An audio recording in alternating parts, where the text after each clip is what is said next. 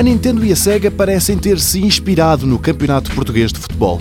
De outra forma, que explicação poderia haver para, na mesma altura em que Benfica e Porto se encontravam no Estádio da Luz, se estivesse a fazer o lançamento do Football Manager Touch 2018 para a Nintendo Switch?